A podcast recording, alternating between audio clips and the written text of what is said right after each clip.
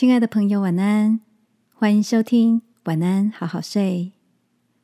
如果你听完后很有感动，邀请你在评论区给我们五颗星，或是写下留言为我们加油，也帮助更多的朋友更好睡。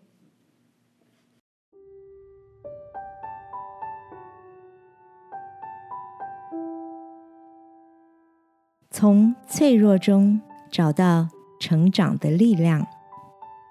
朋友晚安，我是阿里。每周三晚上陪你睡前读点书。前几天我去朋友 Cindy 家拜访，他的小儿子个性活泼好动，充满了好奇心。Cindy 说，儿子从小就很喜欢发问，虽然。他常被问到有点不耐烦，但对于孩子乐于从发问中学习的特点，还是予以嘉许。我想起自己小时候也是一个好奇宝宝，长大后却少了儿时热衷提问的勇气。今晚要跟你分享的这本书，是国际知名演讲家。安迪·洛帕塔的作品，书名叫《问就对了》，内容探讨如何改变人们怯于求助的思维模式，鼓励读者从勇敢提问求援的过程中取得力量。书中有两个特别的观察：一是乐于助人的人，相对。也比较愿意开口求助，因为在帮助别人时，大脑会分泌多巴胺，所以当体验过这样的快乐，也就较愿意开口寻求他人帮助。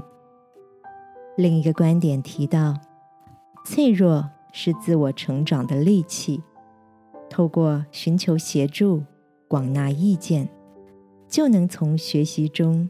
精进能力，亲爱的，在社群媒体发达的今日，多数人都把美化过的形象呈现在大众面前。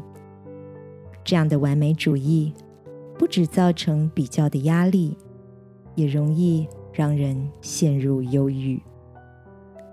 记得使徒保罗说过：“我什么时候软弱，什么时候就刚强。”今晚，一起在祷告中求天父赐下勇气，使我们不害怕将真实的面貌示人，因为每次软弱都是他要为我们加添力量的成长良机哦。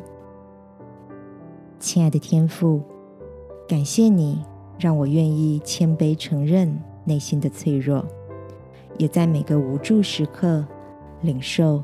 来自你的力量与祝福，祷告，奉耶稣基督的名，阿门。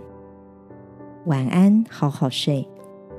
祝福你，敞开心房，走出困境。耶稣爱你，我也爱你。